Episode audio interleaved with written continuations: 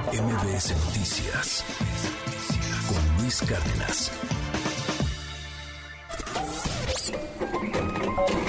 Economía y finanzas con Pedro Tello Villagrán. Quiero que usted escuche a Tatiana Cloutier, eh, a la secretaria de Economía, hablar en torno al tema de México, Estados Unidos y Canadá y, lo que puede llegar a suceder, pues en este diálogo en donde nos están exigiendo, pues rendir cuentas en torno a si estamos con un tratado parejo o no.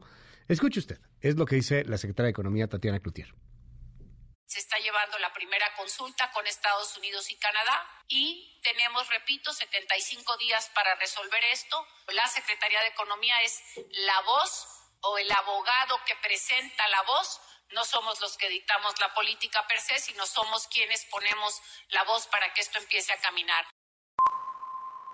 Las consultas no son un tema contencioso, sino el panel es el que es un tema contencioso. En la consulta nos sentamos y decimos qué te está doliendo, cuál es el tema que quieres resolver y buscamos cómo encontrar una solución antes de entrar a un mecanismo eh, contencioso es un mecanismo, no implica pánico, ni implica pavor, ni crear este, escenarios catastróficos en donde digo abro la puerta y me tiro por el piso de una vez.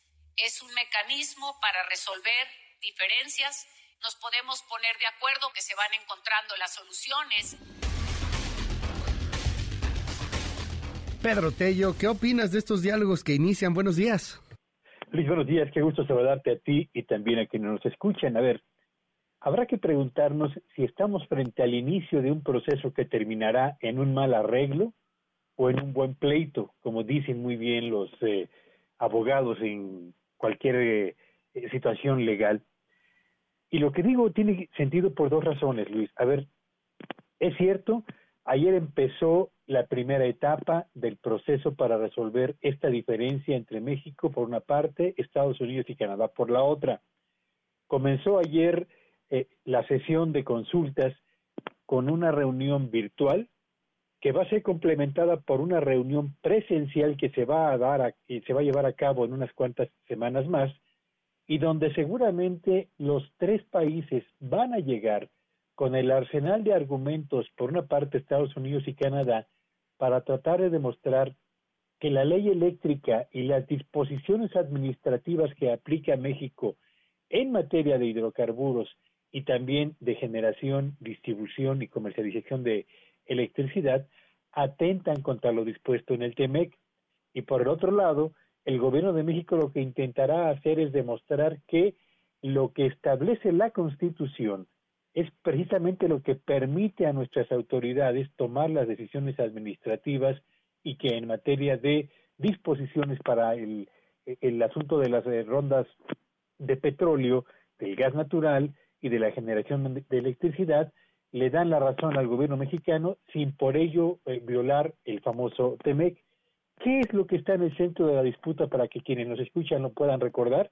En primer lugar, el hecho de que cuando se autorizó por decreto que Comisión Federal de Electricidad o la electricidad que genera la CFE sea la primera que se suba al sistema de distribución y transmisión de energía eléctrica, sin importar que en el TEMEC se había establecido como primer, perdón, que en la reforma energética mexicana se había establecido como primer criterio para subir a distribuir la energía eléctrica que se generaba aquella que era de menor costo y que provenía además de fuentes naturales, e, e, esto evidentemente provocó el rechazo de las empresas norteamericanas. Segundo, el retraso en la autorización de permisos para generar electricidad de firmas estadounidenses pero también canadienses.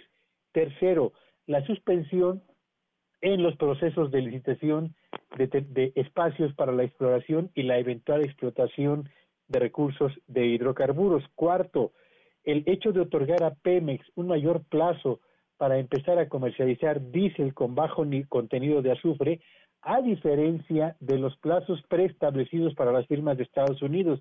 Y por último, la obligación de comprar gas natural a petróleos mexicanos y a la Comisión Federal de Electricidad, si es que las empresas que operan en México desean utilizar la red de gasoductos que están hoy en manos de Pemex y de la Comisión Federal de Electricidad, por citar los casos más importantes, Luis. Así que estamos frente al primer paso de un proceso que será largo y que nos llevará, si no se logra algún acuerdo en esta primera sesión de consultas, al mes de octubre, donde se establecerá finalmente el panel para resolver este diferendo entre los tres países, que habrá de presentar un informe definitivo hacia el mes de mayo del próximo año y con base en el resultado de ese informe se dará la razón a México o a Estados Unidos y Canadá y entonces México tendrá que tomar decisiones eh, si es que eh, resulta condenado pues lo que se ha decidido aquí internamente para retirar este trato discriminatorio a empresas